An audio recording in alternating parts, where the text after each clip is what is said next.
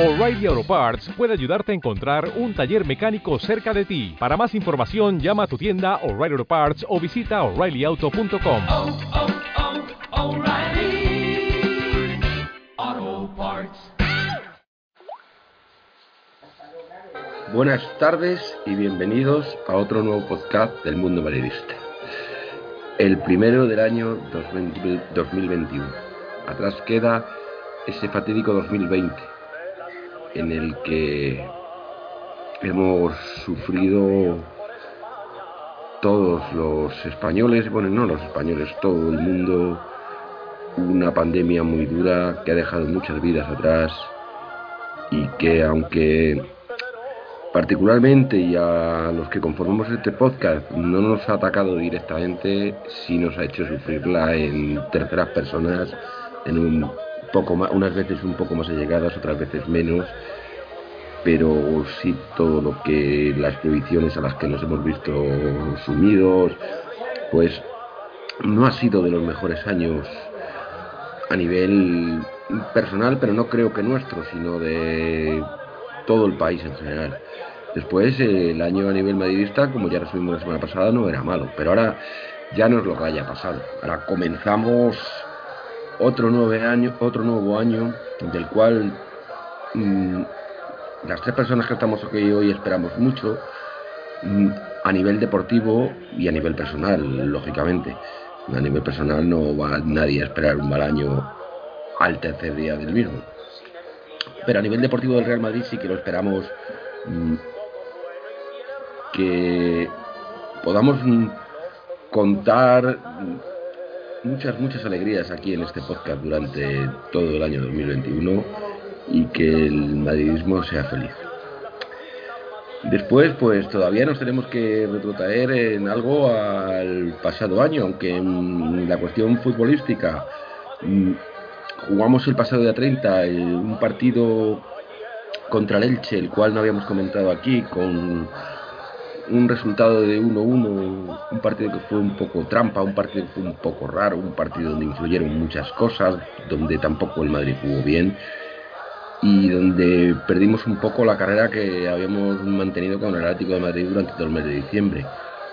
Eh, ayer, sin en cambio, con el año nuevo, volvimos a entrar en la senda de la victoria contra un Celta de Vigo que aunque parezca fácil, venía lanzado, había ganado siete u ocho partidos seguidos consecutivos últimamente y venía en un momento de forma bastante, bastante bueno.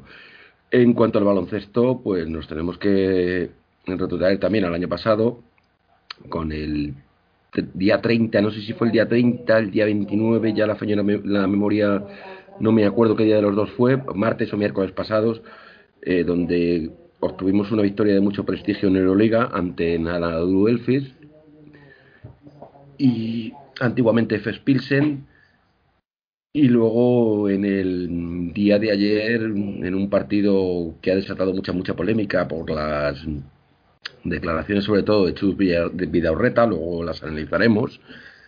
Eh, somos 30 y la madre parece ser en el banquillo del Real Madrid.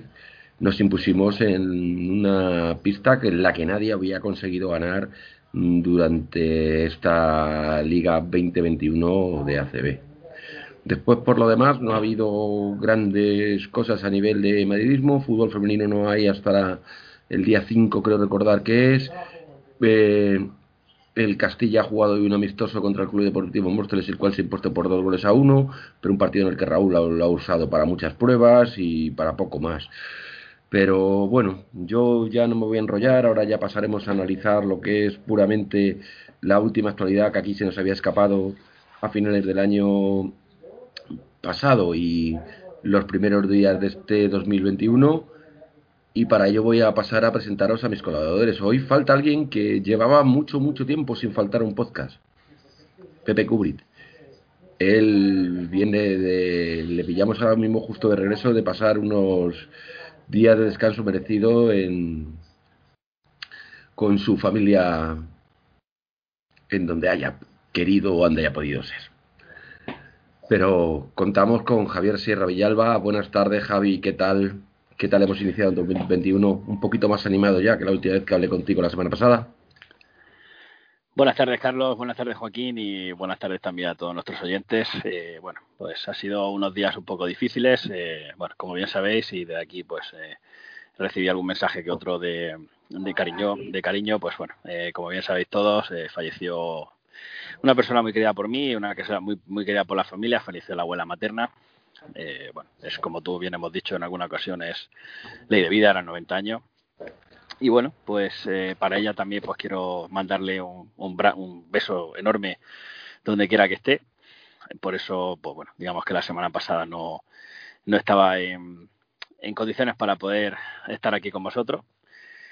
Y bueno, eh, pues eh, en cuanto a la actualidad deportiva, que es lo que, que para eso hacemos este, estos minutitos, este, esta hora la dedicamos un poco, pues bueno, en cuanto al Real Madrid de fútbol, pues una de cal y otra de arena, poco previsible, no esperaba el mal resultado, el empate en el Martínez Valero contra el Elche, entre otras cosas porque el partido fue, si el Madrid hubiera estado un poquito más fino, el Elche se hubiera llevado un correctivo, pero entre que no terminamos de cerrar el partido y un error infantil, pues eh, nos costó el empate.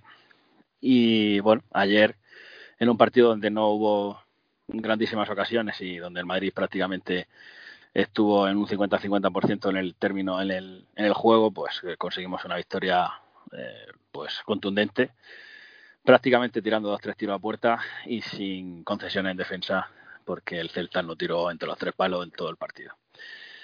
Eso, y bueno, el baloncesto, pues eh, como bien os dejamos la semana pasada, la, bueno, tuvimos la derrota contra el Barça en el clásico, pero bueno, luego hemos tenido dos victorias en, en Liga ACB que nos siguen manteniendo como, líderes indiscutibles del, de la ACB. Así que en, en términos generales buenas noticias, pero un poco, bueno, digamos un poco mal por el resultado que se produjo el miércoles, el último día del año, en, en cuanto al, al, al partido en contra Elche. Muy bien, muchas gracias, Javi. Y después, pues, Joaquín Barriga, buenas tardes, Joaquín. ¿Qué tal has comenzado el año, tío?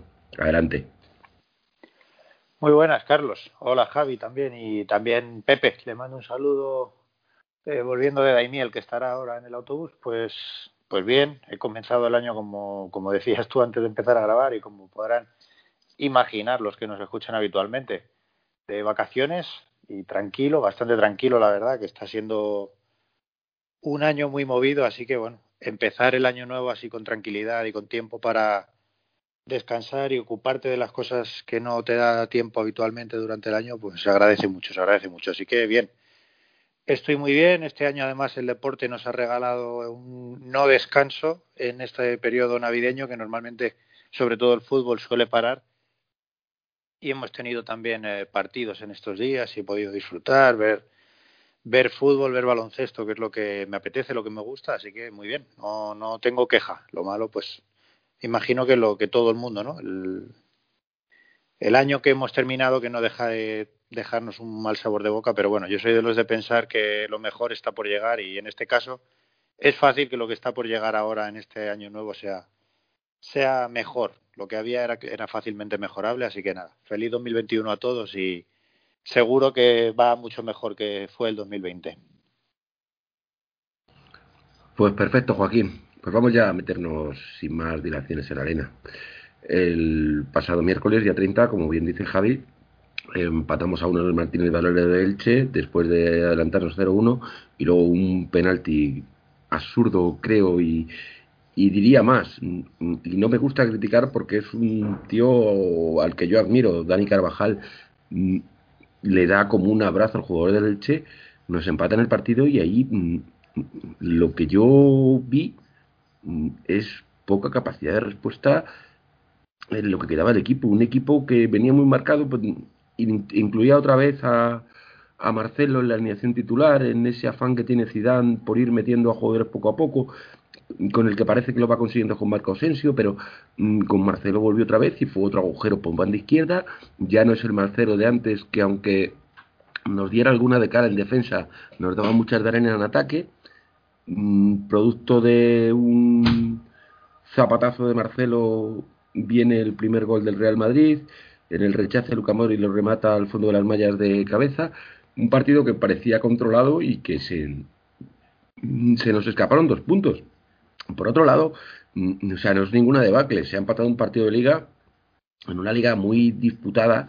Quiero aclararlo esto porque lo decía Javi, que al principio parece que hacía énfasis como que el empate le dejó un poco tocado. Mm, yo creo que es una liga muy, muy disputada donde cualquier equipo te puede hacer un, un eh, eh, fallar ese día porque los equipos se preparan a conciencia y sobre todo cuando juegan en el Real Madrid. Y te pondría un ejemplo hoy he estado viendo yo por la tarde el Atlético de Madrid. El Atlético de Madrid iba 1-0 contra 10 futbolistas y en el minuto 84 le empatan. Luego ha tenido la suerte de que Luis Suárez emboca una en boca de gol en una jugada aislada ahí pero que mm, yo creo que estos fallos mm, en forma de empate pueden ser hasta en ciertos momentos perdonables. Lo que pasa que, claro, cuando te estás enfrentando a un rival como el Atlético de Madrid, que ves que no falla nunca, pues a nosotros en la mente de los madridistas nos agravan más, nos parece casi una tragedia eh, esto del empate. No sé, Javi, ¿qué piensas? ¿Cómo viste el partido? Y por como has dicho tú en tu presentación, quizás te he rebatido algo. No sé eh, si tienes algo que añadir a este tema y si no, pues cuéntame qué te pareció el partido de, Elche. Adelante. Bueno, sí, tengo, que tengo que rebatir contigo que el disparo no lo, dijo, no lo hizo Marcelo, el previo gol de, de Modri lo hizo Marco Asensio, fue un zapatazo con pierna izquierda.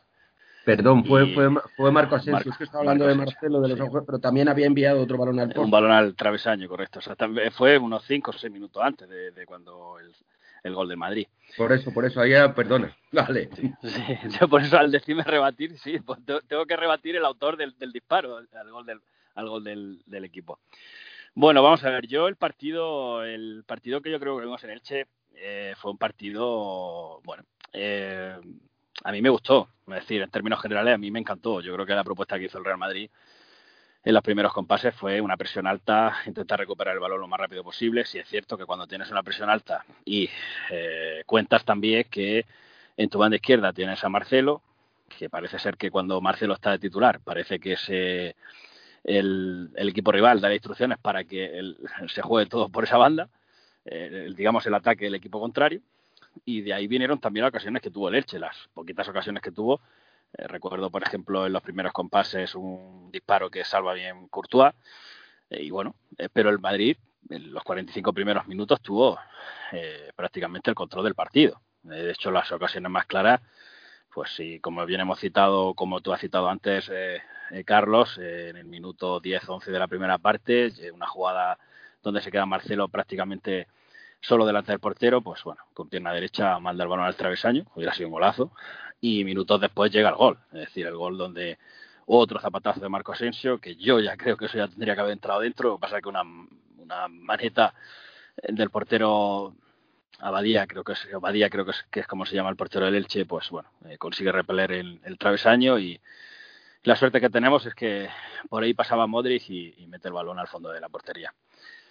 Pero luego el Madrid eh, tuvo el, control del, en esos minutos tuvo el control. Eh, el Elche, digamos que dispuso un gran posicionamiento defensivo, esperando que no le cayeran mucho. Y bueno, y el Real Madrid pues en todo momento tuvo el control de ese partido. ¿Qué pasó? Pues bueno, la segunda parte pues no puede comenzar peor. Un error infantil, que lo hemos dicho en la previa, pues provoca un penalti pues innecesario y que a la postre sería pues el empate y el resultado definitivo. Eh, consigue marcar el Elche y cuando nos hablas, por ejemplo, Carlos, al principio de que poca capacidad de reacción, pues es que yo llegué a contabilizar que, el Madrid cuando atacaba había 10 jugadores del Elche en un campo que es muy cerrado. Conté con eso, tuvimos la ocasión de Sergio Ramos, en Bocajarro que salva al portero, tuvimos una ocasión de Benzema, tuvimos una, una ocasión eran, jugadas aisladas, no eran producto de un mm, esos del Real Madrid. Y, lo de los jugadores ya lo citó Joaquín en el mm. en el WhatsApp nuestro dijo, el Elche está defendiendo con seis jugadores mm, por detrás del valor ahora mismo en la segunda línea. Me parece que pues fueron las palabras de Joaquín o algo así. Sí, sí, exactamente. Será que se, se, defendieron como gato para arriba. Para ellos el resultado ya era positivo, para ellos era un puntazo, un resultado que ni ellos mismos esperaban, porque a ver, un Elche tiene que defenderse contra un Valladolid, contra un, tiene que salir a muerte contra un Valladolid, contra un eh, contra un Huesca, contra un equipo que, que previsiblemente ellos se van a jugar el descenso, pero contra un Madrid, contra un Barça, contra un Sevilla, contra un Atlético, un puntazo para ellos es un punto que ni siquiera cuenta. Es decir, es un resultado que para ellos desde el minuto 60 aproximadamente que consiguen empatar, pues lo que iban a hacer es defender, intentar aprovechar alguna contra, como alguna vez hicieron, que, que se plantaron prácticamente tres delanteros contra con dos defensas nuestros y que acabó pues el balón rozando el travesaño. Es decir que bueno, creo que el resultado pues eh, no me pareció justo, sinceramente. Creo que el Madrid mereció más, pero bueno, pues es lo que hay. El resultado deja mal, mm, mal porque eh, te deja mal porque yo, bueno, entiendo que el equipo en la liga que se está disputando con los fenómenos que tenemos, lesiones, coronavirus y todo lo que está pasando, pues evidentemente el resultado es malo porque el Atlético no pierde, no empata, no, no, eh, no, no deja escapar puntos y, y gana los partidos como tú bien has descrito, por ejemplo, el partido contra la Alavés, pero es que el partido contra Getafe fue tres cuartos de lo mismo, consigue ganar 1-0 y, y consigue sacar los tres puntos. Es un rival que, bueno, pues no resuelve sus partidos ni por 4 ni por 5-0, con lo más mínimo te mete un gol y, y luego pues es dificilísimo marcarle goles al Atleti. Así que son dos puntos que se perdieron. Bueno, y que, pero tú, te, que, bueno, ten fe, como nos ha dicho Joaquín antes de empezar. Y sí, por supuesto. te Lo que pasa es que, claro, Ahora Joaquín, viene Copa del Rey, viene Champions. Viene exactamente, pero es que viene para todos, para todos viene. Viene Champions, viene Copa, viene Liga y para todos viene todo esto. Pero bueno, tengamos confianza en el equipo, que yo creo jugando como el que jugamos el partido contra el miércoles y, y jugando como, como lo hemos, ido venido, lo, lo hemos venido haciendo la última semana, eh, creo que el Madrid pues eh, todavía está en, esa puja por la liga. Pues bien, y después Joaquín, que fue el que primero que alertó por el WhatsApp diciendo que el Elche defendía con seis por delante del balón, aparte de la defensa. Adelante, Joaquín. Sí, no. en ese momento que escribes eso, viendo la impotencia de cómo el Elche renunciaba a nada en el ataque y era todo a Chicaragua. Es que no, no me daba ninguna sensación de que fuese fácil, de que fuese fácil hacerles al ningún gol y ya ningún peligro. Es que era, era, no recuerdo, el mensaje que puse, lo acabo de leer, mira, línea de seis que pone Leche en la frontal del área. Ponía seis jugadores por, en la frontal del área, es decir, no eran los cuatro defensas o, los cuatro defensas y un centrocampista que se incorpore, no, no, seis hombres en línea en la frontal del área para defender y cuatro por delante. Era prácticamente una pared, era como pues intentar tirar un tabique a pelotazos, era muy difícil hacer eh, algo de peligro después del gol de leche. No, no se puede ser, no sé, más eh, crítico, más duro con este resultado. Hay que, hay que superarlo, pasar página y seguir adelante. Pero vamos, como, como decía Javi, pues yo entiendo que el partido le dejara un poco frío porque eh, hasta hace no mucho estábamos acostumbrados a ver al equipo mmm, con, sin argumentos, sin mucho fútbol, pero el mes de diciembre nos ha dado alas para pensar en otras cosas y el partido de Elche pues quizá está un es el que más se aleja de lo que ha sido el equipo en todo diciembre. Claro, y... pero es que venimos de un mes de diciembre espectacular, ¿eh, Joaquín? Por eso, por eso, pero incluso en cuanto al juego, si ya no digo que puedas, tú puedes tener un mal resultado si juegas bien, pero yo creo que el, el, ese partido contra el Elche es un partido que está algo lejos de lo que era la tónica del equipo y no, o quizá un partido que si es en noviembre, que es un mes, o en octubre, en el que estábamos acostumbrados a no jugar del todo bien, o no jugar lo bien que estábamos jugando en diciembre, pues igual este partido se gana en, octubre, porque la costumbre y la dinámica era eh, jugar, no quiero decir jugar mal, pero jugar peor de lo que jugamos en diciembre y aún así ganar. Sin embargo, este golpe nos llegó así a final de año cuando no nos lo esperábamos. Sale un partido tan plano, con tan poquito movimiento, y yo creo que es una cuestión de, no sé si exceso de confianza o exceso de relajación, no sé muy bien qué palabra usar, pero es lo que es la sensación que yo tuve y no lo digo a modo de crítica, lo digo porque es el análisis que, que me sale de, de, este partido. E incluso si te fijas con los cambios, creo que incluso Zidane estaba estaba relajado en exceso. El, los primeros cambios son el minuto 77 y quita a Cross, que es cierto que tenía una tarjeta amarilla, pero aún así es muy raro que veamos a Cross hacer una, una segunda falta para sacar a Hazard y a Valverde. Cuando, no sé, me pareció que, que quizá el partido no pedía a Valverde, pedía a otro jugador un poco más eh, de ataque, como por ejemplo Vinicius, que Vinicius sale luego en el minuto 85. Ya teníamos también a Odegar en el banquillo, que creo que es un jugador que podría haber hecho peligro.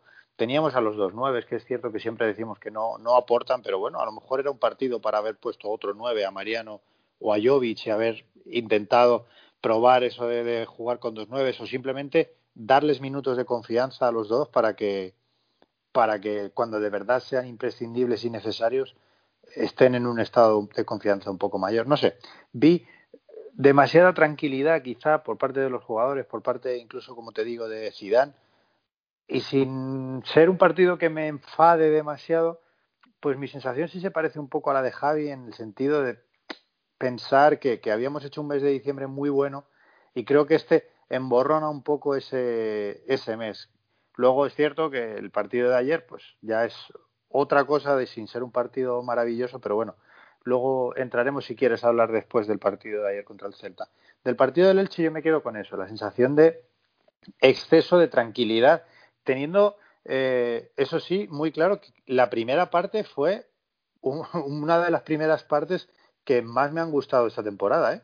Me pareció que la primera parte se hizo muy bien y de hecho al día siguiente comiendo con, con mi padre, ese es el mismo análisis que hacía él. Él me decía, ayer fue la, la mejor primera parte y la peor segunda parte y quizá, pues mira, resumiéndolo así en una sola línea, me voy a coincidir con eso. Eh, creo que el partido de leche se hizo una primera parte maravillosa y una segunda parte de, de, estar excesivamente relajados, incluso a pesar de haber recibido un gol pronto, porque, porque el gol de Fidel viene en el minuto 50 y algo, 50 y poco. Teníamos más de la mitad de la segunda parte para haber, para haber reaccionado y vi eh, un exceso de relajación. Yo tengo que decir que como espectador sentía lo mismo. Yo tenía la sensación de, sobre todo habiendo visto la primera parte, de que íbamos a ganar el partido. Incluso después del penalti y del gol del Elche. Eh, ese gol me pareció anecdótico. Sí, Carvajal hace un penalti impropio de un jugador de su experiencia ya. Es cierto también que un jugador del Elche entra en el área antes de que se lance el penalti, cosa que en Valencia, cuando lo paró Courtois, supuso que el penalti se tuviera que repetir. Pero pero no sé, no, no, no puedo enfadarme porque incluso yo estaba, estaba excesivamente relajado viendo ese partido. Así que bueno, espero que se quede en anécdota, que no echemos de menos esos dos puntos a la larga, aunque como decís, eh, la liga se está poniendo muy interesante, pero no nos olvidemos que, que queda más de la mitad todavía, ¿eh? que si a estas alturas estamos como estamos y hemos pasado por tantos altos y bajos, imaginad lo que puede pasar en la, en la otra en la otra mitad de la temporada que queda por disputarse todavía como bien decías, algo más de la mitad. Y bueno, en estas nos situamos en la noche de ayer, a las 9 de la noche, en Valdebebas, en el Alfredo de Estéfano, y venía un Celta que aparentemente daba miedo. Un Celta cargado de buenos peloteros, con Yago Aspas a la cabeza, y comenzamos el partido con una situación peligrosa. Que el mismo Yago Aspas levanta un balón por encima de Courtois, la saca Nacho de debajo de los palos y en la misma jugada un pase en profundidad de Tony Cross, profundidad que luego volvía a echar de menos en casi todo el partido. Lo recibe Marco Asensio, se escora en banda izquierda y manda una rosquita perfecta para que uno de los más listos de la clase, Lucas Vázquez, se esconda detrás de la defensa y aparezca para rematarla y mandarla al fondo de las mallas hacemos el 1-0 y a partir de ahí todo es más fácil. No fue un partido donde yo lo estaba viendo en casa de mi hermano y la verdad que estaba un poco intranquilo por estos vaivenes que suele tener el Real Madrid, pero yo decía, yo veía al, Madrid en fase sacar la pelota y decía, qué bien jugamos al fútbol, pero es que la sacamos hasta tres cuartos de campo. A partir de tres cuartos de campo ahí se nos nubla. Luego cogimos otra contra en la segunda parte esta vez fue al revés, la llevó Lucas Vázquez y le dio el balón a Marco Asensio para que este dentro del área sacara toda su clase y la pusiera inalcanzable para Rubén.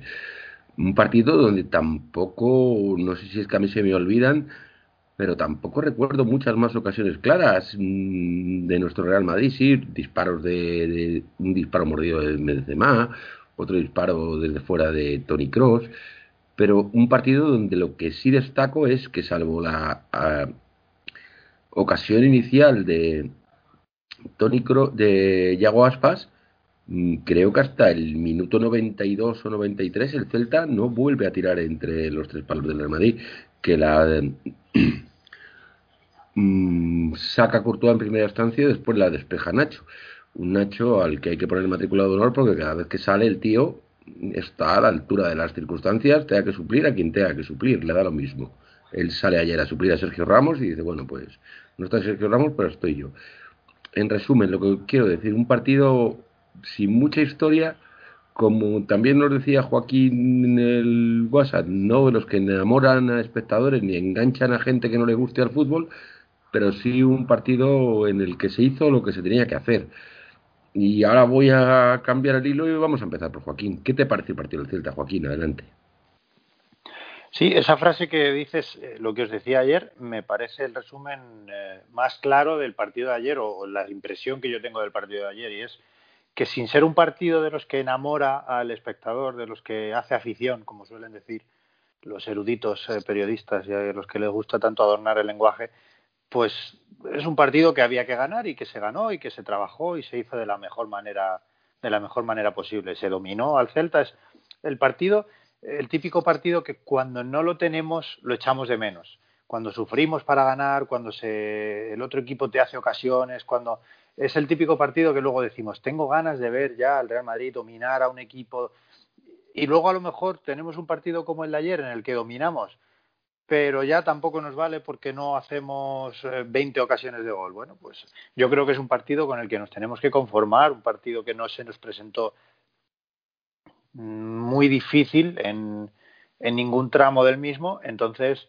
bueno, hay que, hay que comprender que estamos en épocas en las que es, eh, es necesario también tener partidos así, relativamente cómodos, vamos a decir. Ayer vi mucho más dispuesto al equipo, mucho más despiertos y antes decía que estaban dormidos, pues ah, hoy puedo decir que el otro día les, les vi, ayer les vi mucho más despiertos contra el Celta. El, creo que lo mejor del Celta estaba en el centro del campo y supimos anularlo, supimos hacer que Denis Suárez eh, no fuese no fuese importante, supimos hacer que Bryce no fuese importante. A Nolito no le recuerdo ninguna ninguna acción importante a Yago Aspas hasta la lesión tampoco. No sé, eh, me parece que el, equipo ayer trabajó muy bien, sobre todo en el centro. Zidane vuelve a confiar en, en esa terna de centrocampistas Cross, Modric y Casemiro en la que en la que se basa tanto, pero volvemos a ver a Lucas Vázquez y Asensio juntos. Antes decías tú que, que, parece que Asensio va respondiendo ya a la confianza de Zidane y poco se habla de lo que ha respondido Lucas Vázquez. Si antes decíamos que el mes de diciembre ha sido espectacular, creo que ha ido de la mano de un gran estado de forma y una aportación sublime de Lucas Vázquez. Ayer lo corona con un gol, por cierto, un gol de cabeza, un jugador que debe medir, no sé, metro setenta quizá, metro setenta y cinco, no debe ser muy alto, pero mm, ayer hace un gol de cabeza que ya quizá es lo que le faltaba también, ¿no? Para, para terminar de, poner de acuerdo a todo el mundo en, en el buen estado de forma que atraviesa. Y a diferencia de. Que no, lo, no lo conseguirá. Eh, a la mínima que falle, volverán las críticas a do, por doquier. Bueno, pues eh, lo bueno que tiene es que ahora mismo ya sí tiene un, un currículum, ahora mismo tiene puede respaldarse y puede apoyar sus argumentos en todo el trabajo que ha estado haciendo durante esta temporada, que creo y voy a ser eh, a lo mejor un poco drástico en esto, está siendo de los mejores del equipo, o quizá de los más regulares, porque es verdad que hay muchos jugadores a un nivel muy alto, pero está siendo de los más regulares. Una cosa positiva del partido de ayer también, y lo comentabas tú, ya sabéis que a mí me gusta mucho Nacho, y para mí es muy positivo que Nacho juegue y lo haga bien, pero creo que es todavía mejor que el equipo defendiera bien sin estar Sergio Ramos. Parece que tuvimos esa ausencia de Sergio Ramos y el equipo temblaba, el equipo sufría sin, sin Sergio Ramos liderando la defensa y bueno, ayer contra una defensa, una, perdón, contra un ataque cargado de nombres peligrosos, como decías tú antes, ¿no? Santimina y Aguaspas Nolito, Bryce Méndez, Denis Suárez, jugadores que te llegan mucho, jugadores que te atacan y que te hacen sufrir, pues no estaba Sergio Ramos y el equipo atrás estuvo muy serio y para mí es una cosa también muy importante. No recuerdo a Courtois en el partido y eso siempre es positivo. Siempre me gusta cuando, cuando no se ve a Courtois y lo siento por él, pero me, me resulta una de las cosas más importantes de, de, todo el equipo, de todo el partido. Y bueno, me quedo también con, con el detalle de volver, a, de volver a ver a Odegar, que voy a dar mucho la turra con Odegar, pero creo que es un jugador que nos va a venir muy bien y que necesita, que necesita jugar mucho porque le veo algo diferente y ese es el jugador que desde tan joven ya le, se le ve algo diferente, pues quiere decir que va a ser, va a ser, va camino de jugadorazo. Y, y nada más, en realidad, como decía al principio, pues sin ser un partido maravilloso de los que pasarán a la historia y de los que recordaremos quizá dentro de tres meses cuando hagamos un análisis de, del mejor juego del equipo, sí podemos decir que es un partido en el que, se, como te gusta decir a ti, Carlos, se nadó y se guardó la ropa. Pues correcto, Joaquín.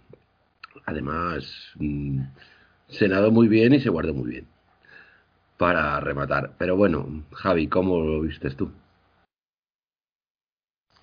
Porque es que quiero recordar antes de que entres, Javi, de que ahora esta semana tenemos el próximo fin de semana, o es una, me parece que es el sábado a las 9 de la noche, y luego nos empieza una maratón de partidos increíbles, ¿eh?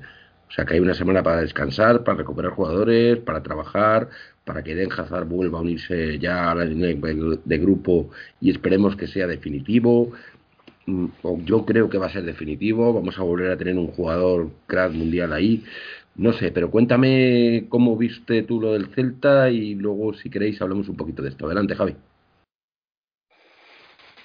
Bueno, yo creo que con el partido contra el Celta, yo creo que lo mejor fue el resultado, porque sí es cierto que a lo mejor no tuvimos el partido cuando decía nuestro compañero Joaquín, que fue un poquito aburrido para el espectador, que decía para nosotros, eh, yo creo que sí, la, efectivamente la primera parte fue un poquito sosa, ¿no? Yo creo que el Madrid, pues eh, el Celta también intentó jugar, adelantó líneas, eh, se le veían frescos, se le veían con ganas de sacar un buen resultado de Valdebebas. Eh, bueno, yo creo que excepto la primera parte, que fue un poquito menos vistosa, la segunda sí me gustó un poquito más, hubo más ocasiones, tanto por un lado como por otro. Tampoco muchas, pero bueno, por lo menos eh, hubo mejor ocasiones, pero yo me quedo con el resultado, ¿no? El resultado era, necesitamos esa victoria, porque si queremos seguir en esa en ese, para no descolgarnos mucho del Atleti, porque está visto, como he dicho anteriormente, ahora veremos cuando llegue una la Copa del Rey y, y se unan todas las competiciones. Veremos a ver cómo aguantan el chulo y cómo aguantan los demás. Pero bueno, yo creo que lo fue, fue bueno, eh, me, en, el, en términos el, el, partido de Nacho, bueno, digamos, el hizo un partidazo. Estuvo al quite eh, Centenán, eh, recuperó muchos balones, tanto por arriba como por abajo nos salvó del primer gol, como bien has citado tú, Carlos. Yo creo que Nacho hizo un partido muy bueno. Y yo creo que el Madrid necesita también que todos estemos en, que todos estén enganchados porque todos en, un momento dado lo necesitamos. Nadie estamos libres de nada y en un momento dado, pues, eh, por ejemplo, Sergio Ramos está lesionado hasta hace poco, eh, contagios, amonestaciones, sanciones y yo creo que todos los jugadores que eh, cuanto más sumen, pues eh, más mejor llegaremos a todas las competiciones que tenemos que jugar. Y recuerdo que nosotros hemos hablado de Copa del Rey, pero es que nosotros ya tenemos el primer título en pocas fechas. Tenemos que jugar la Supercopa de España. El partido que es un se, va a hacer como una igual que el año pasado se hizo en, en, Arabia Saudí, pero bueno, este va a ser en Málaga, un torneo, una especie de torneo a partido único, semifinales y final. Y hay que recordarle a los espectadores que jugamos contra la Atleti si no recuerdo mal. Entonces, el partido, pues bueno, eh, empezó de la mejor manera, un centro medio de Marco Asensio. Eh, ya vino mi Javi y metió su cuña, dice. Hay que recordarles a los telespectadores. Yo, a, los, a, nuestros oyentes, perdón, que es contra la Atleti de. Adelante. Pues el partido no empezó, no pudo empezar de la mejor manera, y eso que tuvimos el susto, como bien has descrito, con esa incursión de, de Yago Aspas, que, que, bueno, pues Nacho se lo bajo palo. Y en la siguiente jugada, pues con un centro medio de Marco Asensio, que yo sigo diciendo que tiene una zurda más más increíble, ya no solamente de fuerza, sino también de colocación, pues pone un balón medido para un jugador que precisamente no destaca en su juego aéreo, que es Lucas Vázquez, y consigue marcar el primer gol. Yo creo que a diferencia del partido contra Elche, pues yo creo que intentamos administrar mejor la, la posición de esta, sobre todo el, tiempo de, del, del, balón. También excepto que el Z más que Elche no se echó tan, tan atrás. Y bueno, la primera parte pues tampoco es que hubo muchas más, muchas más ocasiones, tanto por un lado como por otro. La segunda sí fue un poquito más vistosa. Empezó Javi, muévete, no se te escucha muy bien, ¿eh? No sé cómo me saldrá la grabación, pero no te estoy escuchando bien. Con una incursión de, de con un disparo de, de cross, que se va a Messi. yo, yo sí escucho bien a vosotros, ¿eh? Pero bueno.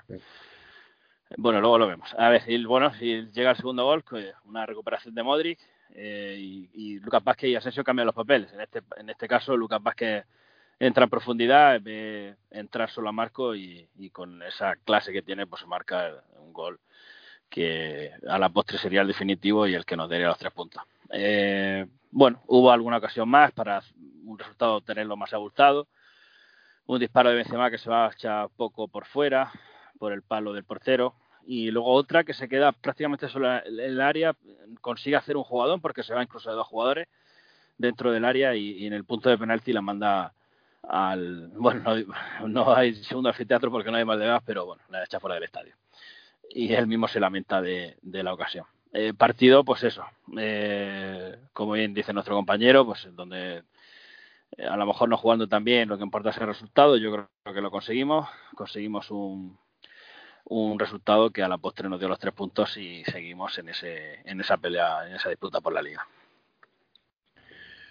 Pues con eso es lo que me quedo, Javi, que seguimos ahí enganchados, que ahora mismo son dos puntos de ventaja con dos partidos más que tenemos jugados, que los partidos hay que jugarlos y que la, la acumulación de minutos puede ser la que le pase factura a un Atlético de Madrid que a lo mejor mm, en otros momentos le vendría bien tener dos partidos más, menos, pero que ahora y con lo que se avecina veremos a ver mm, cómo lo gestionan. Pero bueno, eso ya es de ellos. Ya has recordado tú lo de la Supercopa, ya recuerdo yo que el próximo es Osasuna, el próximo fin de semana, creo que es el sábado, no estoy seguro, si alguno lo tenéis claro me corregís inmediatamente y me lo decís, porque creo que vamos a pasar con el baloncesto. Sábado día 21, día, perdón, día 21. Día 9 a las 21 horas, me parece que es, pero no estoy completamente seguro. Así pues, luego al final del programa. Es, es el sábado a las 9, Carlos, con Campo de Osasuna. Correcto. Y luego ya nos vamos a la Supercopa. Después vamos a pasar con el baloncesto. Y ahora sí que le voy a ceder el testigo a Joaquín porque no pude ver el partido del pasado martes, creo decir 29, contra Nadu Efes. Un partidazo increíble donde Pablo Lasso y su pizarra mm, disminuyeron a dos jugadorazos como Mizi y Saint Larkin, pues prácticamente a la nada.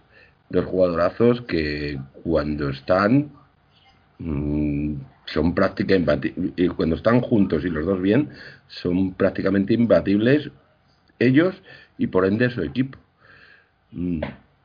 Un Real Madrid donde ese día, por lo que he podido ver después, mi Rudy Fernández volvió a aportar en positivo que llevaba unos partidos que no me estaba gustando mucho.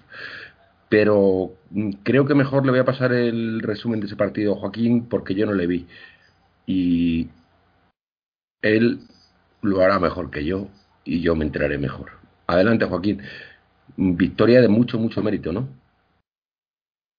De muchísimo mérito. No nos olvidemos que EFES, antes de la pandemia, era líder destacado de la Euroliga y claro candidato a ganar la Euroliga. No hablo ya a la Final Four. ¿eh? eh escucha, ¿tú crees que si no hubiera habido pandemia, mm, EFES hubiera, hubiera salido campeón el año pasado en la dinámica que iban? No sabría decirte porque todavía faltaban meses hasta la época de Final Four, pero desde luego el nivel de confianza y de, y de, y de juego que estaban demostrando en enero y febrero sí les daba para ser campeones. ¿eh? No te sabría decir porque luego, eh, incluso si la temporada hubiese ido normal, ya sabes que tú, tú puedes estar a un nivel en marzo y luego Sí, en bueno. mayo estar a un nivel totalmente diferente. Pero para el nivel que estaban dando en enero, febrero de la temporada pasada, mm, era para ser campeones. No te digo que hubiesen sido campeones seguro, pero el nivel que estaba dando Efes era, le daba para ganar la Euroliga. ¿eh? Tenía, tenía, por supuesto, a un eh, Larkin bestial, pero estaba también eh, muy bien rodeado. Esta temporada, por ejemplo, no, no estamos viendo al mejor Bubá tampoco, pero la temporada pasada sí vimos a, vimos a un Bubá espectacular. No sé, yo, yo hubiera dicho que sí, ¿eh? yo hubiera dicho que sí, porque la, la seguridad y la confianza que tenían en ese momento daba, daba para mucho, daba para mucho. Pero También bueno, estábamos nosotros muy bien, pero bueno, adelante con ese partido, venga. el pasado martes, si no, si no recuerdo mal, Sí, martes Pre- 29, lo acabo de Nos mirar. presentamos en una pista, como digo, en la que es muy difícil, muy difícil ganar y en la que no se puede, no se puede sacar eh, un buen resultado así como así. Y nosotros lo hicimos apoyados sobre todo en un en una gran segunda parte, como viene siendo habitual. Lo decía el otro día Pepe, creo que el ASO está recuperando ese, la- ese lasismo de, de machacar en los terceros cuartos y nos fuimos al descanso perdiendo de 6, un 37-31 en una primera parte en la que las defensas fueron bestiales, se dominó mucho. Nosotros encontramos en la segunda parte eh, jugadores como Carroll, que en la, hace un, triple en los últimos minutos del partido, que un par de triples, que recordar que nos, que nos dejan ya en disposición de ganar el partido. Y en, la segunda parte vimos también a un muy buen Tompkins, que acabó con 13. Eh, vimos un buen partido de la Provítola también, que, combina 10 puntos con 6 asistencias, lo cual, bueno, eh, como siempre he dicho aquí, es cuestión de que la Provítola poco a poco vaya mejorando su ratio de asistencia-pérdida. Esto le vino muy bien, lo hizo muy bien, el equipo lo agradeció. Y, bueno, conseguimos dejar a, a, Larkin, que es su gran, su gran eh, estrella, en un, en unos números bastante discretos, conseguimos hacer que desapareciera. Me parece que no tanto por las defensas individuales que aportamos sobre él, que hicimos sobre él, sino por, por un gran trabajo de equipo, cerrando penetraciones, saltando, haciendo un flash defensivo en todos los bloqueos, impidiendo las penetraciones del Arkin y negándole los tiros también. El, no hay que olvidar que le dejamos en, en 0 de 6 en triples. ¿eh? El Arkin hace los primeros 5 puntos de su equipo, que yo cuando empezó así ya empecé a temblar, lógicamente, porque es un jugador que tiene el potencial de hacer temblar al equipo rival. Sin embargo, se quedó en 7, luego no volvió a, hacer mucho ya en el resto del partido. Y ese 0 de, de 6 que hace, no nos olvidemos, el que era clarísimo candidato para ser MVP de la Euroliga la temporada pasada, eh, eh, viene por ahí, viene por ahí. Y es un, quizá un análisis, no sé, un poco eh, exagerado, pero me gustó mucho ese, ese flash defensivo que hacían todos nuestros pivots en los bloqueos directos, que es algo de lo que vive mucho Larkin. Y ese flash que les impedía primero la penetración, pero luego el tener eh, el estado de forma en el que tenemos, por ejemplo, a Tavares, que ya lo hemos hablado muchas veces, pero es que el otro día se agradeció muchísimo y es que Tavares sale de un sale de un bloqueo en la cabecera, está defendiendo un bloqueo en la cabecera y está en un estado de forma en el que las piernas le dan para salir a defender el triple de 6.75 y aún así, si hay penetración, llegar a cerrar la penetración y, y, e incluso taponar el tiro que, que no es algo nada, nada lejano en él. Tavares se va con, con nueve rebotes también, lo cual pues dice mucho, dice mucho de la intimidación y de la presencia que tuvo, que tuvo en el, en el partido y dos tapones. Al final, cuando te centras en eso y niegas tu aro de esa manera, pues el otro equipo, el otro equipo sufre. Y yo quiero poner el nombre de Tavares encima de la mesa porque estamos muy acostumbrados a que Tavares haga grandes partidos en la anotación, pero el otro día se va solo con cuatro puntos una carta de tiro bastante, bastante mala. Es verdad que Danson le obligó muchísimo a salir fuera de la zona, no le dejó jugar, no le dejó mucho jugar cerca del aro y Tavares es cierto que todavía lo está mejorando, pero no es un pivot acostumbrado a generarse y a fabricarse sus tiros, no es un pivot del estilo de, de Tompkins o, o, Randolph en ese sentido. Incluso Felipe Reyes, si me apuras, necesita, digamos, que el, tiro sea un poco más cómodo. Y el otro día presenta un 2 de 7 y ese, eso es porque los tiros que tuvo no fueron tiros demasiado cómodos, demasiado liberados, demasiado espaciados, que son los que, que para él es prácticamente un mate. Sin embargo, cuando tiene que trabajar en el poste bajo, cuando tiene un pivot del, del, perfil de Dunston, que es un pívot que tampoco le exige salir, que perdón, sí, en defensa, que no le exige salir mucho en defensa, sino que le, le trabaja y le cuerpea mucho en el poste bajo, entonces le, le sufre un poco, sufre un poco Tavares. Pero bueno, quiero destacar que aún así creo que hizo un muy buen partido en la intimidación, que hizo un muy buen partido en las ayudas defensivas y que solo eh, acabase en dobles dígitos de anotación por parte de EFES, pues me parece que algo hicimos muy bien. Algo hicimos muy, muy bien en defensa. Y es que el partido, como ya hemos dicho, a, a se le presenta, Lasso siempre presenta sus partidos a anotar. El Real Madrid es un equipo que juega a anotar, pero cuando te vas al descanso 37-31 ya sabes que en el segundo cuarto, en, perdón, en la segunda parte tienes que, eh, como se dice en el argot, bajar el culo. Tienes que defender y tienes que trabajar mucho más atrás. Nosotros somos un equipo que crece mucho desde la defensa y los parciales de la segunda parte lo demuestran. Es un doble 14-21 que nos deja ya pues como digo, en el tercer cuarto nos, nos pone en, disposición de competir, nos pone en el partido, un partido que teníamos perdido de siete y que veníamos, bueno, eh, perdón, de seis, perdíamos al descanso y que veníamos sufriendo en la anotación, pues a base de defender mejor y, trabajar muy duro atrás, conseguimos encontrar los, los, huecos en ataque y los triples liberados para Carroll. Eh, Coser también hace un gran partido, aunque no en el tiro exterior, sino en esa penetración que le gusta tanto, ¿no? Esa bandejita de, con la mano izquierda, lo hizo muy bien y fue importante en la anotación. Pero yo diría que, todo el partido, se, todo el ataque eh, bueno de la segunda parte se fundamenta en una gran defensa. Y eso es algo que una vez más, y, y siento ser tan pesado con esto, hay que darle al aso. Hay que darle al aso porque es un entrenador que es, ha convencido a un grupo de jugadores muy anotador, a un grupo de jugadores con muchísimos puntos en la mano, que si quieres eh, anotar, si quieres atacar mejor, tienes que defender fuerte. Y eso es muy difícil y eso es algo que, que ha conseguido Lasso con este equipo que, no nos olvidemos, tiene jugadores que, que, vienen al Real Madrid básicamente porque han atacado muy bien, empezando por el propio La Provítola. La Provítola es un, es un jugador muy ofensivo, Tavares llegó al Real Madrid como un jugador también con puntos, Carroll es un jugador muy ofensivo, Tompkins es un jugador muy ofensivo, Jules es un jugador que vino con, con Vitola de anotador también. Y todos estos los ha convencido Lasso para bajar el culo y, y, defender fuerte. Y a raíz de ahí empezar a cimentar y empezar a construir los ataques. El, partido del otro día me parece el ejemplo más claro de esto. Ataman le presenta una, le planta una, un partido muy defensivo en la primera parte, un partido en el que va a ser muy difícil conseguir puntos. Y, y Lasso en el descanso dice, señores, hay que ir al barro, hay que ir al barro, hay que defender y defendiendo bien atacaremos mejor. Y así fue, y así fue. La segunda parte es el ejemplo más claro de esta, de esta filosofía que yo no había visto en el Real Madrid imp, imp, impartir en nadie. Quizá Joan Plaza tenía un perfil parecido, pero desde luego nadie con, con tanto éxito. Yo me quedé alucinado viendo los resúmenes, como bien he dicho antes, pero es que hay dos triples de JC Carroll, Javi.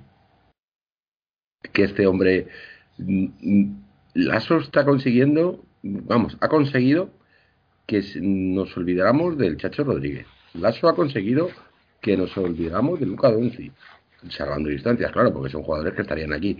Lasso ha, conseguido que en muy poco tiempo un jugador que empezó esta temporada con nosotros, que se llama Facundo Campazo, también nos olvidemos mucho de él. Pero es que Lasso sigue exprimiendo a un tal JC Carroll con 36 años que macho, siempre, siempre aparece este tío. ¿Este qué le pasa? ¿Este cómo lo hace? ¿Este va a conseguir Lasso otro como él o no?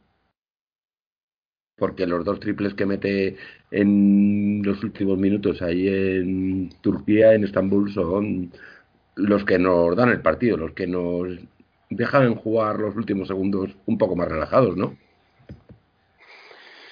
Hombre, vamos a ver, vamos a ver si hay algo que hemos sabido hacer en la época, en la era Lasso, desde que prácticamente llevamos, es que desde que Lasso lleva, pues esta será la novena temporada que lleva con nosotros, es que ha conseguido siempre décima, décima. Eh, la décima, pues la décima, pues mejor. Eh, siempre hemos ha conseguido suplir a los jugadores de una manera brutal, es decir, cuando se fue Sergio Rodríguez incluimos a Donchi, cuando se fue Donchi apareció Campazo. Eh, Ahora el Madrid está buscando todavía un relevo. Parece que la Provítola muy poco a poco y remando poco a poco está consiguiendo ser más protagonista en los partidos, que era lo que en un principio se le pedía y para eso se le fichó, para que tuviera esa capacidad, no de olvidar a Campazo, pero de sí, por lo menos igualar parte de esa intensidad de trabajo que tenía.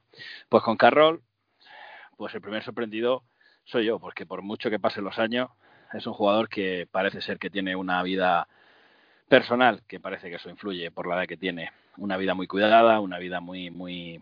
Yo soy un seguidor de, por ejemplo, en Instagram, y es un jugador que se cuida solamente en sus vacaciones, eh, corre, tiene una vida totalmente sana por creencias que tiene. Y eh, bueno, pues evidentemente los resultados están ahí. Los resultados están ahí cuando un jugador se cuida con la edad que él tiene y cuando un jugador eh, ama el deporte como el como Carroll y, evidentemente el que tuvo retuvo pues evidentemente los resultados están ahí el año pasado pedíamos la renovación se la ganó con crece la renovación por un año más y, y desde luego con el con la temporada que está llevando se está ganando por lo menos otras dos más Suyo es el partido, suyo es eh, la clave, como tú, como bien ha descrito Carlos, eh, tú Carlos y, Joaquín, con esos dos triples consigue eh, cerrar el resultado y pasar los últimos minutos más tranquilos.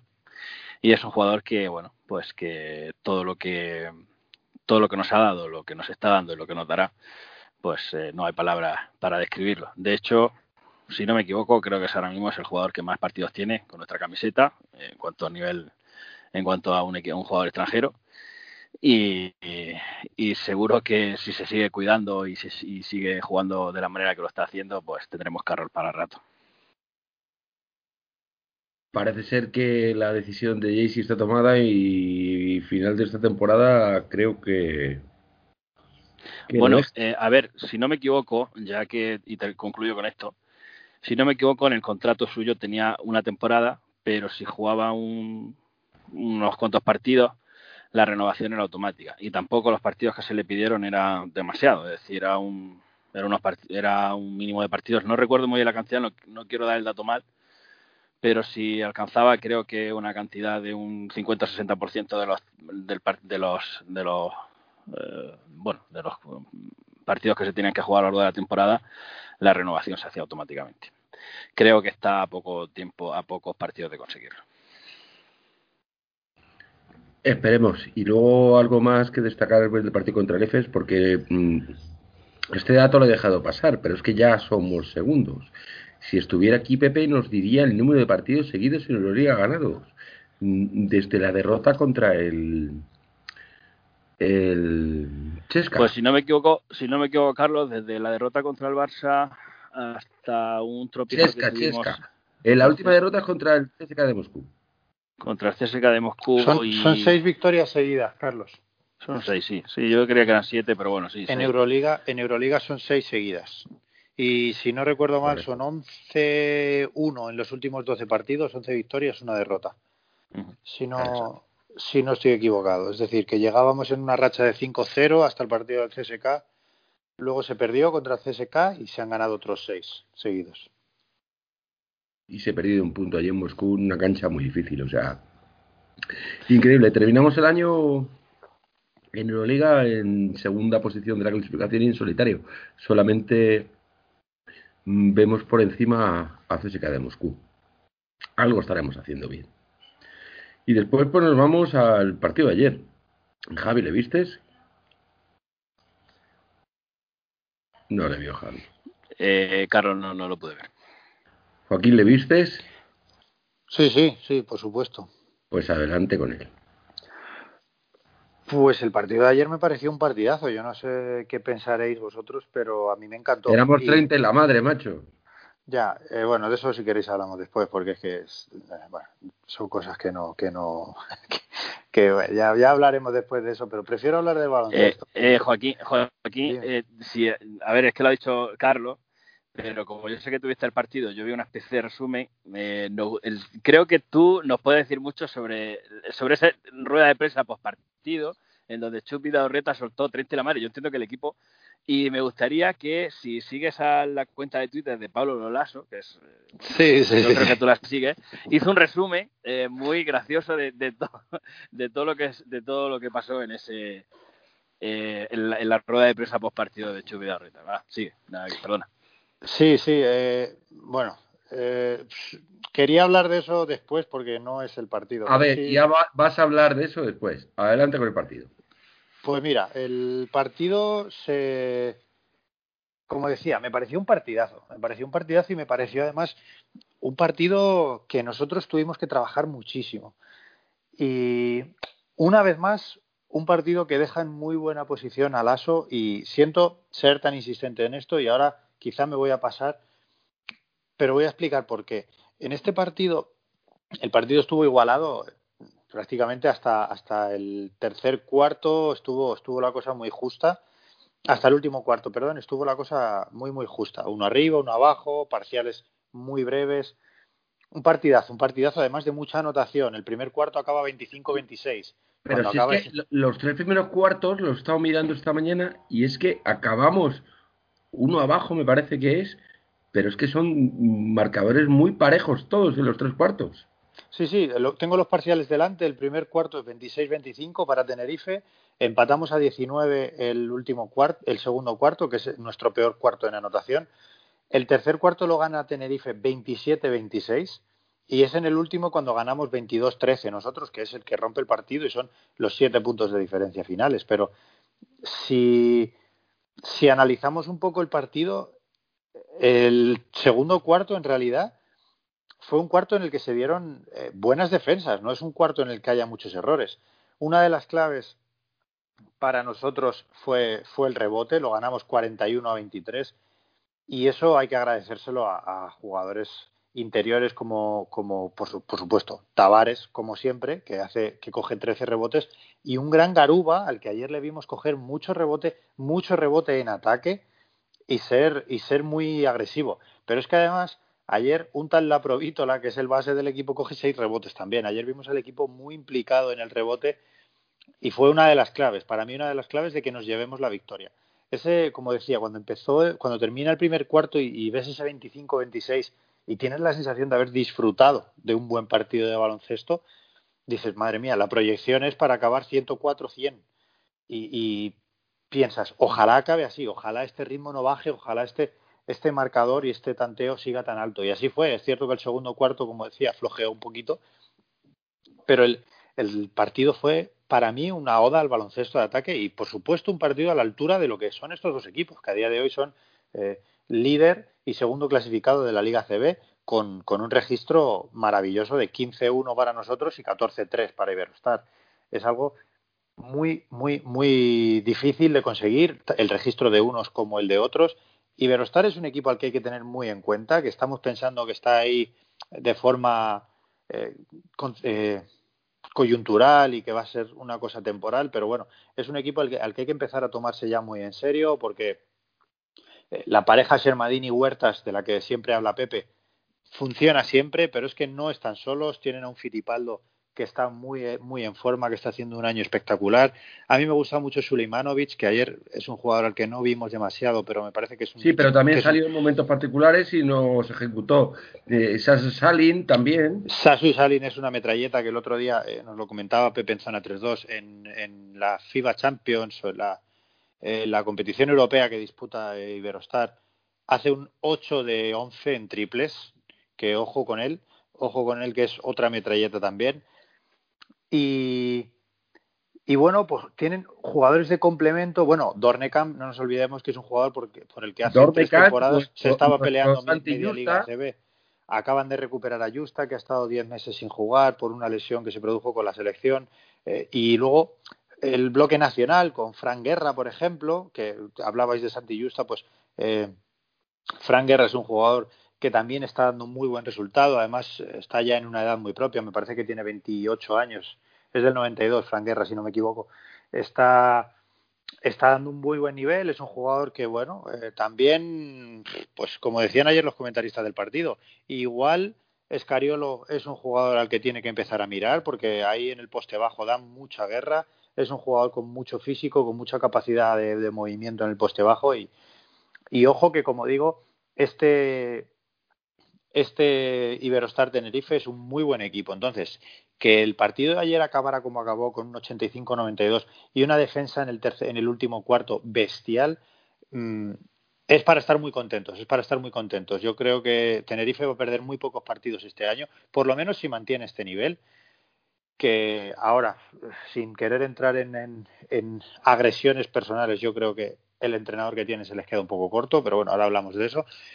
Eh, me parece que como mantengan este nivel, como digo, el roster está, el equipo está, eh, es un equipo con, en disposición de competir por todo y que creo que va a dar mucho que hablar. Entonces, eh, hacerle 92 puntos a este, a este Iberostar Tenerife es algo de lo que hay que estar muy contentos y, saborear y disfrutar el partido que vimos ayer, que fue un auténtico partidazo. Por parte de los nuestros, pues como decía, quería destacar el partido de Garuba, el que ayer vimos quizá, bueno, en la anotación también, porque se va con 12 puntos, pero más en el rebote, sin ser los 13 que coge Tavares, coge 9 rebotes y los coge con mucha autoridad. Además, en momentos muy calientes del partido, lo cual eh, habla muy bien de él, habla de, que es un jugador que ya va forjando y ya va teniendo carácter. Y, y también me voy a quedar, como, como os decía antes, con la mano del aso. Y es que es un detalle tonto, pero que a mí me dio muchísimo que pensar. En el tercer cuarto, como decía, el partido empieza muy igualado, eh, la segunda parte empieza muy igualada. Y tenemos unos cinco minutos muy malos, como los que dijimos que habíamos tenido contra el Barcelona también eh, unos días antes. Cinco minutos muy malos que además eh, van acompañados de, de, unos minutos muy malos y, hay que, y hay que reconocerlo, tampoco, tampoco pasa nada, de Carlos Alocén. Alocén comete, tiene no sé si son cinco pérdidas en, en cinco minutos, es, es una, un momento muy malo de juego para él. Sí, pero aún así lo mantiene el aso en campo. ¿eh? Es a lo que voy, es a lo que voy. Cualquier otro entrenador, no hay que ser tan radical, pero el 95% de los entrenadores de equipos Euroliga a un jugador a partir de la segunda o tercera pérdida le hubiera sentado. Y Lasso mantuvo a le tuvo en pista y cuando, cuando le quita, ninguno nos dimos cuenta. Nadie vimos el cambio de Alocen por decir, es que fíjate, pobrecito, lo está haciendo mal, pues ya le toca sentarse. No, nadie, nadie se dio cuenta de eso. Alocen se sentó, descansó, es verdad que no, no volvió a salir, pero, pero no le cambió y le dio la confianza de seguir. De hecho, pide un tiempo muerto, Lasso, y se ve en el tiempo muerto cómo le explica a él dónde estaba cometiendo los errores, cómo le estaba diciendo, si vienes aquí no puedes jugar por esto, si tienes aquí tienes que jugar a este lado, si el balón llega aquí tú tienes que estar aquí. Le enseñó, pidió un tiempo muerto de minibásquet, Pablo Lasso, ayer, solo para explicar a Carlos Alocén eh, el motivo por el que estaba cometiendo esos errores y cómo podía mejorar. Y eso, sinceramente, se lo tengo que dar al ASO, porque de verdad que, que ahí Tenerife estaba en un momento de, de, forma muy bueno. Nos robaron muchos balones. Lo de Alocen son cinco pérdidas, que es muy bestial, cinco pérdidas, más una de coser también en un saque de banda, que sacando de banda que te roben el balón es una condena para cualquier jugador, eso automáticamente es eh, cambio, y lo digo yo como entrenador, ¿eh? yo, un jugador que saca de banda y le roban el pase, automáticamente al banquillo, eso, eso no se puede perdonar, y aún así lo mantiene, y aún así Lasso le explica, deja que juegue y se libere y, se quite ese, ese mal sabor de boca, eso, ole por él, y simplemente pues, quería traer ese detalle más allá del partidazo que jugamos ayer, porque, porque me parece que es muy difícil encontrar entrenadores de este nivel que, que lo hagan así. Y bueno, eh, por hablar de los nuestros ya he Pero escucha, y otra vez Jesse Carroll. Eso es. Quería, quería terminar de poner nombres propios encima de la mesa y una vez más es el de, es el de Carroll. Es que yo no sé, este tío cuándo se va a cansar, porque es cierto que ayer en triples hace solo dos, no, no es un partido en el que nos, nos asombra con cinco triples, con cuatro triples. Es la forma en que está anotando los triples en estos últimos, en estos últimos días. de cuatro hace, pero le da igual, le da igual tener eh, un jugador encima. Siempre ha sido muy bueno lanzando después de, de, bloqueo indirecto porque tiene esa facilidad de cuadrarse rápido y levantarse rápido. Pero es que ayer ya lo hacía desde siete metros, siete metros y pico, con, con un tío no particularmente lejos, sino con un defensor bastante, bastante cerca cuando no tiraba, penetraba y acaba también con un 4 eh, de 4 en, en tiros de 2. Al final se va a 18 puntos, en fin.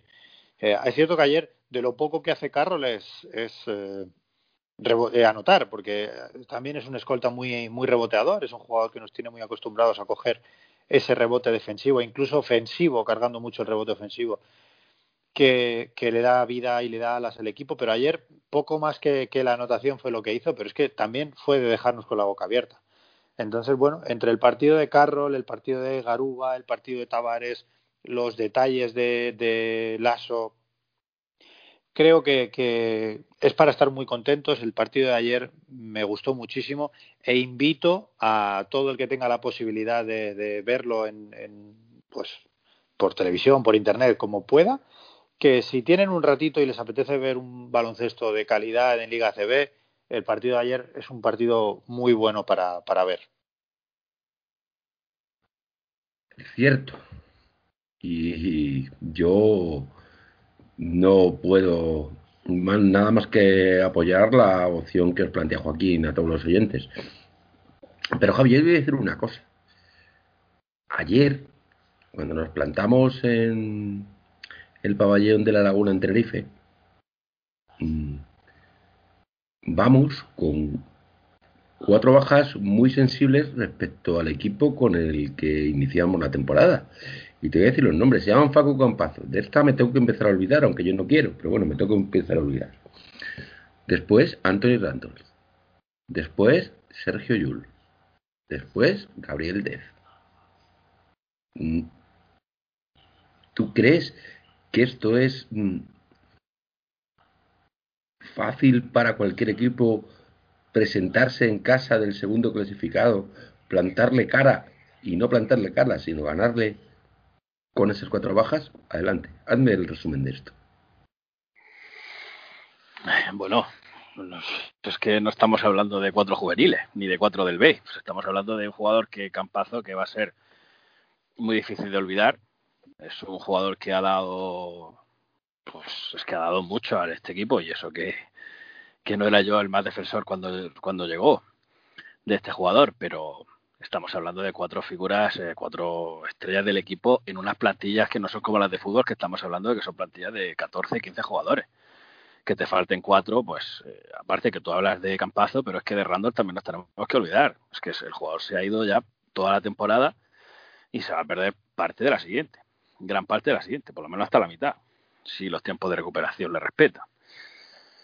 Y bueno, eh, Julie Deck se lesiona en el partido contra Naladú y vamos a jugar contra un equipo que es segundo en la liga y que no estaba dando y que estaba, si no recuerdo mal, creo que tenía solamente un partido perdido. Lasso salva salva esto pues eh, porque los jugadores eh, dos creo que tenía perdidos. Dos sí yo sé que uno o dos tenía.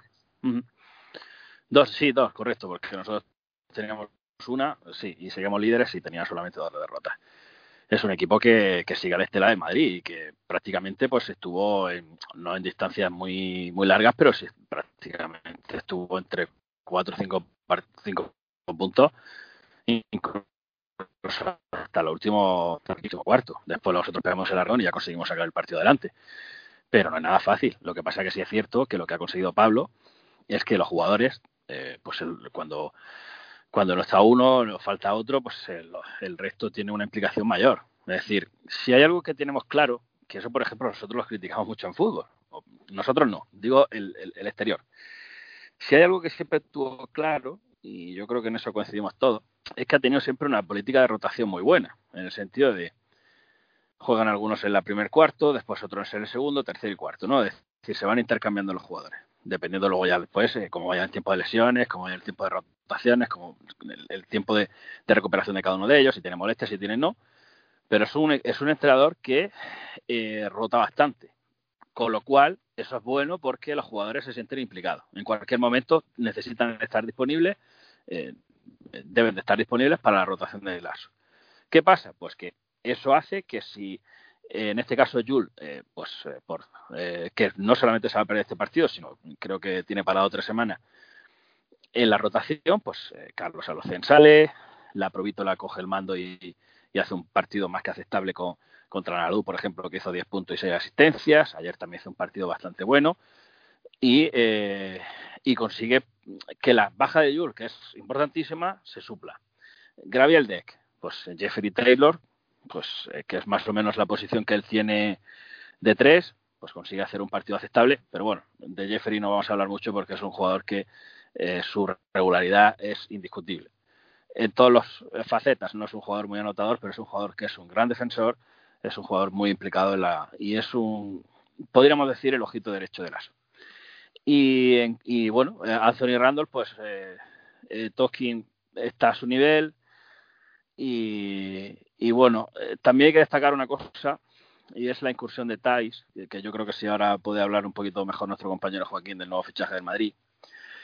Pues es una cosa que va a venir bien porque Tavares necesita descanso. De hecho, incluso ayer cuando terminó el partido. Sí, pues, que, que os voy a dar yo un palito a todos que no se necesitaba un 5 y Lasso dijo el otro día, hemos tenido un 5 porque si no íbamos a matar a Tavares. Ah, Exactamente. Eh, al término del partido, pues que por cierto ya Tavares consigue el MVP de la jornada, eh, de, la, de la liga regular. Y entonces, ese pues, ahora eh, me la apunta el Joaquín después. Entonces, pues es un jugador que necesitamos para rotación, porque Felipe no estaba disputando minutos ni en Euroliga ni en Liga. Eh, Usman Garuba, pues eh, bueno, todavía es un jugador que, que está por curtir y son, se notan en algunas compases los 18 años, 19 que tiene.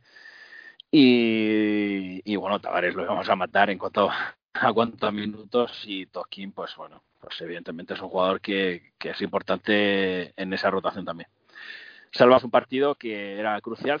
Por cierto, no solamente salvamos este partido, es que gran parte del otro partido que jugamos en Euroliga también lo jugamos sin Jules y sin Deck. Es decir, ya eran los jugadores que estaban inscritos para ese partido. En un momento dado, cuando tú te lesionas, pues puedes hacer algún cambio o subir al B. Cuando se te lesionan los jugadores dentro del partido, todavía es más difícil. Así que eh, yo hablo del ASO, pero también hablo del nivel de implicación que, que tienen cada uno de ellos que a pesar incluso de los años que llevan teniendo algunos, eh, como por ejemplo hemos, hemos, hablado del caso de Carroll, están como si tuvieran 20 años, con la ilusión y con la fuerza como si tuvieran 20 años.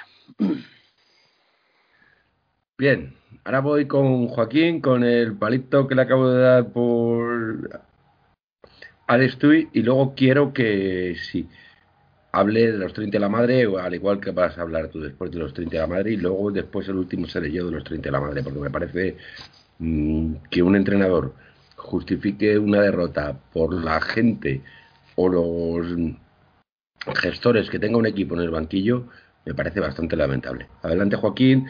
Primero contéstame a mí que tú decías que no hacía falta un 5. Y está grabado. Bueno, en, en, mi defensa diré que no hacía falta un 5 porque Randolph estaba sano, pero ahora es cierto que sin Randolph la rotación interior se nos, se nos empieza a quedar corta en cuanto a número de efectivos.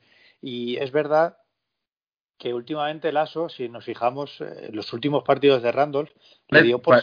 Pareces un político, has salido por la. Pero no me falta razón, también está grabado. Yo dije que con los que teníamos nos valía.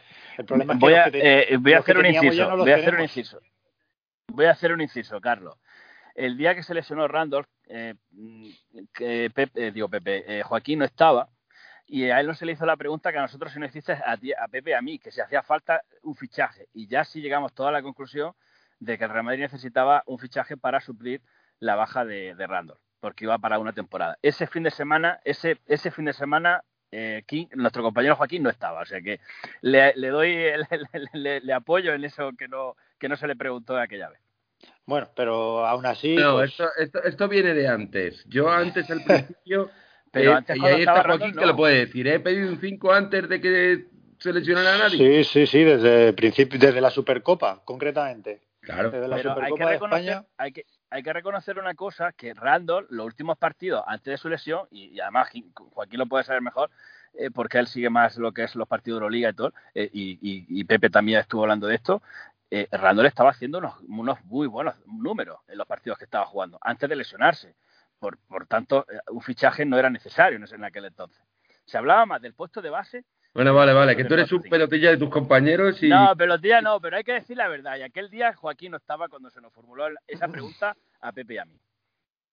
Bueno, Venga. aún así, eh, es cierto, Carlos, que tú llevas pidiendo un 5 todo el año y ya te han traído el 5 que pedías. Además, eh, de Tayus podemos decir que es un 5 bastante puro porque su tiro exterior precisamente no es, es su gran habilidad. En ese sentido, en la comparación con Randolph, perdemos un poquito pero bueno, ganamos un jugador de, de, mucha experiencia europea que a pesar de, bueno, de hecho, creo que es israelí ya de nacionalidad, incluso se, nos lo comentaba el otro día, el, otro Javi, el de Zona 3-2, nos lo decía, se, se, convirtió al judaísmo incluso en sus años en Maccabi para, para integrarse aún más en la cultura y en el club. Esperemos que aquí venga pues con esa misma predisposición, porque eh, yo creo que, si la voluntad del jugador es ganar más títulos y todavía ser importante en algún equipo, es un jugador con cualidades para serlo. Aquí es un jugador que puede ayudar mucho, tiene, tiene ese, esa intimidación interior, a pesar de no ser un pivot demasiado alto, es un pivot muy intimidador. Le recordaréis de aquella final de 2014 en la que Tyrese Rice nos, nos fundió en la anotación y Alex Tayus intimidó tanto que, que, cerró el aro de Maccabi y nos hizo perder aquella final un año antes de, volver a ser campeones de Europa. Entonces es un jugador al que ya hemos sufrido y que yo creo que puede aportar muchas cosas aquí. Tiene, a pesar de no ser un, como decía, de no tener un gran tiro lejano al aro, sí es un pivot capaz de moverse en el poste bajo, de generarse tiros, de generar buenos movimientos, de generar buenos bloqueos y buenos movimientos para los compañeros, pero sobre todo creo que nos va a dar mucho defensivamente. Tiene un gran paso lateral, un gran paso de retroceso, que es lo que os decía antes, que está desarrollando también muy bien Tavares, y es que es capaz de defender un, un, pick and roll en el poste alto, en, en la línea de, de, triple, en el frente de la bombilla, defender un bloqueo directo en esa posición y recuperar rápidamente hacia atrás para, para defender el tiro, para defender va la a cambiar con todo, para taponar. Va a dar igual, si viene implicado, claro. Yo creo que, que como decía, si viene con, con, con motivación, con ilusión y con voluntad de ganar títulos y de querer hacer las cosas bien, eh, nos va a dar nos va a dar mucho y nos va a aportar estoy convencido.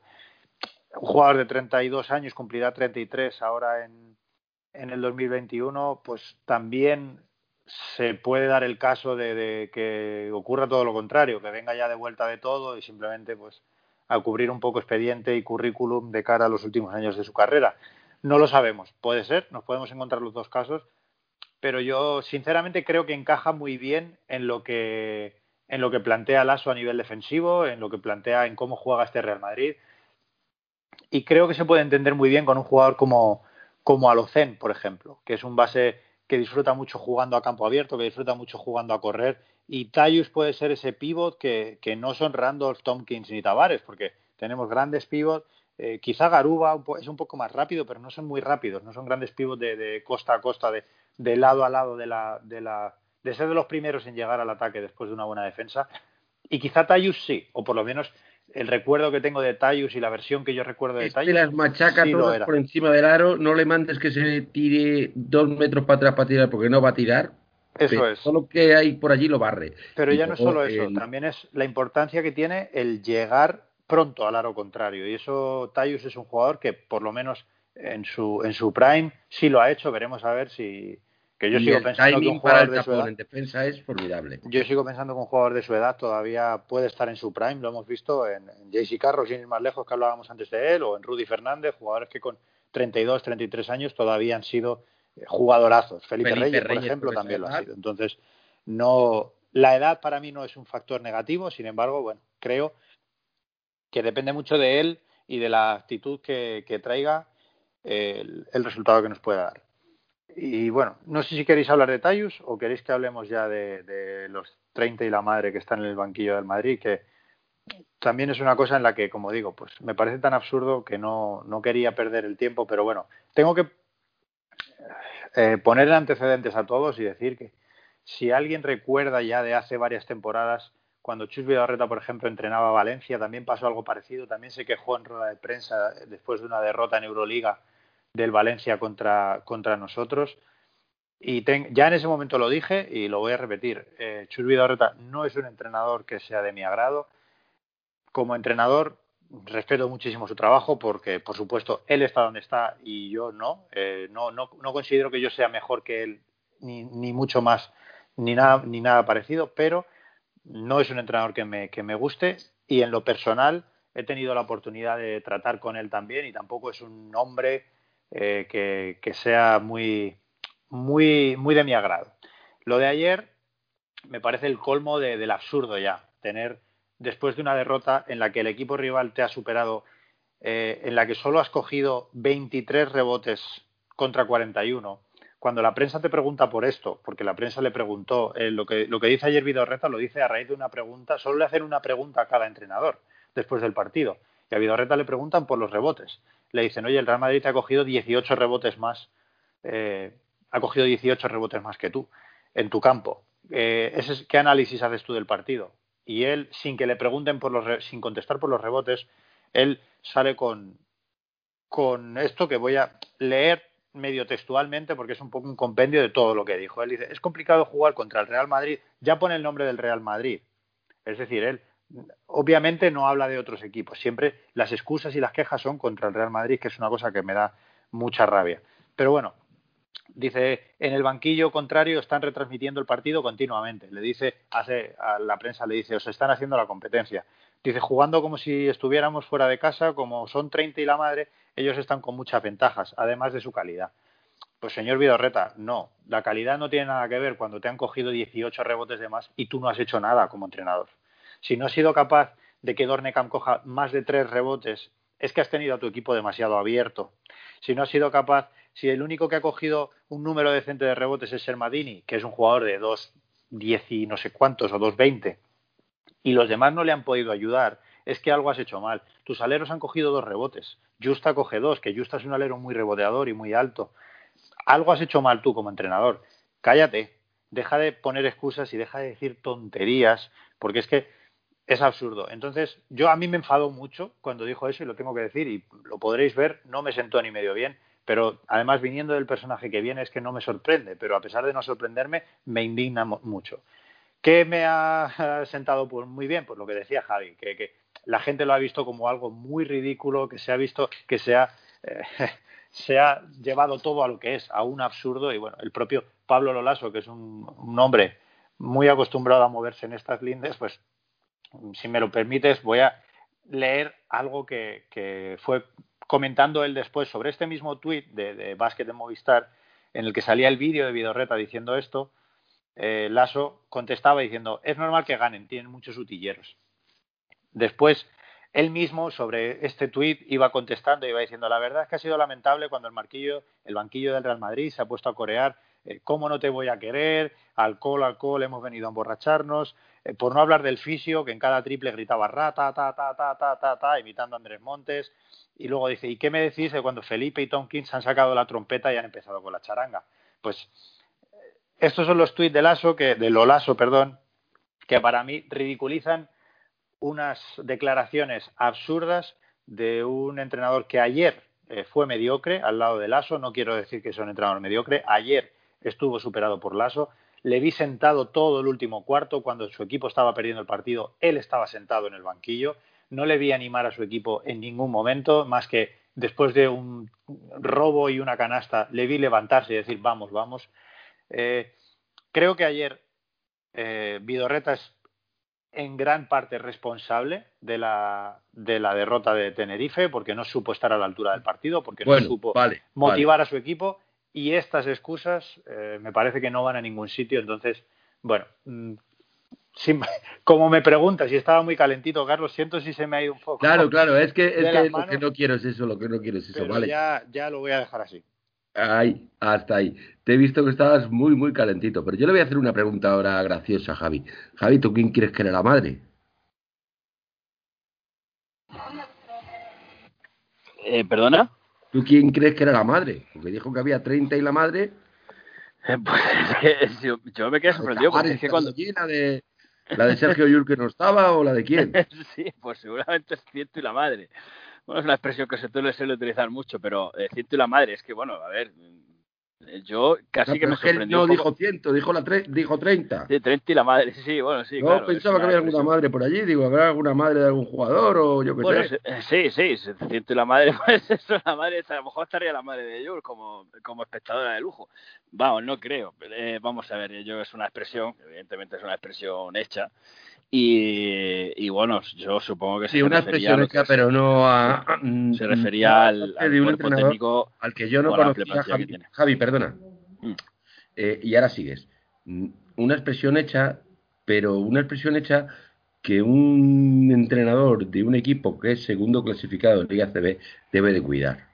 Porque que la hagas tú, que la haga yo, que la haga Joaquín, pues bueno, mm, nos podemos confundir, pero no vamos para mantener la imagen de un club. Yo creo que lo primero. a dar una opinión en un podcast y nos podemos confundir, pero yo creo que él no. Yo creo que el mismo, yo creo que hasta incluso los mismos periodistas que estaban allí, incluso de Movistar Plus, se quedaron un poco perplejos con la respuesta que dio Chus. Eh, esto es un dicho que tenemos también, una frase hecha que tenemos en Andalucía, es cuando se preguntan por coles, mi casa y nabo. Es decir, tú preguntas por una cosa y saltas por otra. Nadie se esperaba esa respuesta, nadie se esperaba esa reacción. Evidentemente, por eso eh, creo que se le dio el sentido de humor Pero, que ha Javi- escrito nuestro compañero Joaquín. Y realmente es que no tiene, es que no tiene fundamento ninguno. Es que realmente no se ve ni por qué le vino la pregunta, por qué responde así. Yo pensaba que era por alguna. Pero si le Por- preguntas por el rebote, Javi. Sí, sí, sí, exactamente. Pero es que cu- cuando le ha si le preguntan por el rebote, sale ahora, con esto. cuando le ha dicho A- a nuestro compañero Joaquín ahora, de no haber sabido llevar el partido. Eh, yo creo que es la frustración, ¿no? Porque ahí donde está un poco el tema de, pero es que realmente es que no tiene ni, ni eh, es que no tiene ni pie ni cabeza la respuesta que dio. Es decir, si tú justificas la derrota de tu equipo en los últimos compases porque el Madrid tenga a dos fisios, tres médicos y una plantilla eh, extraordinaria y se trajo también a gente que, que estaba de baja y, por toda la gente que hay allí, si tú justificas la derrota, es que ya es que es eh, justificar lo injustificable. Intentas justificar lo injustificable. Para mí es una respuesta que no vino a cuento, eh, no la hemos tomado con humor, especialmente desde Twitter, como bien ha descri- descrito nuestro compañero Joaquín, ha sacado mucha jerga esta respuesta que dio Chus. Y bueno, y la verdad es que en clave Pero, de pero es humor que no esto se ha venido me cansa, porque he leído hoy, y así voy a titular el, podcast, 30 y la madre y la lesión de Yago Aspas. Si nuestras dos cosas no Sería- sería- Sería, eh, oye, pues mira, no, no habíamos caído porque siempre nos preguntamos qué puede ser el título. Y para empezar el año 100 y la, ma- 30 y la madre, pues mira, pues perfectamente. Eh, pues eh, me parece genial. eh, él solo eh, se ha servido para que lo utilicemos de jerga, incluso para el título del podcast. Así que, eh, bueno, eh, es que realmente no tiene ni pie ni cabeza la respuesta que dio.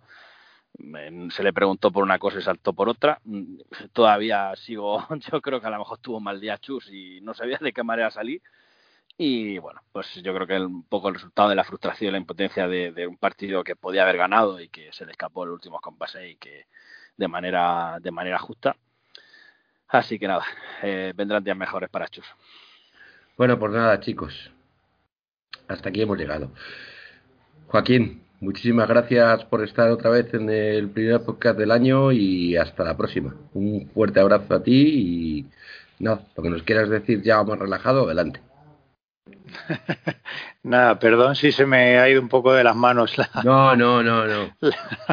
es que, como digo, mi historia con, con Vidorreta viene de atrás y es una cosa ya un poco personal, pero bueno, aún así, pues gracias por, por no cortarme, por dejarme decir lo que pensaba, que a lo mejor si hubiera estado un poco más frío no lo hubiera dicho de esa manera, no lo hubiera dicho, pero bueno, ahí queda y, nada. Eh, gracias por, por un capítulo más de, de este mundo madridista que ya no sé cuánto va, pero yo estoy a punto de empezar ya mi tercer año, así que con mucha mucha ilusión de seguir aquí con vosotros. Os mando un abrazo a los dos, un abrazo también a Pepe para cuando nos escuche y por supuesto pues un abrazo a los que a los que nos están escuchando semana tras semana y que que sigan por lo menos con salud en este 2021. Nos, nos escuchamos pronto. Muy bien, muchas gracias Joaquín, igualmente para ti. Y luego Javi, pues muchísimas gracias otra vez por... Tú ya suenan cinco años por lo menos. Lo que pasa es que tú es que tienes abarcas muchas facetas en la vida y oye, hay días que vienen menos. Yo soy, como veis, me escapo mucho. Yo soy el que como de veis.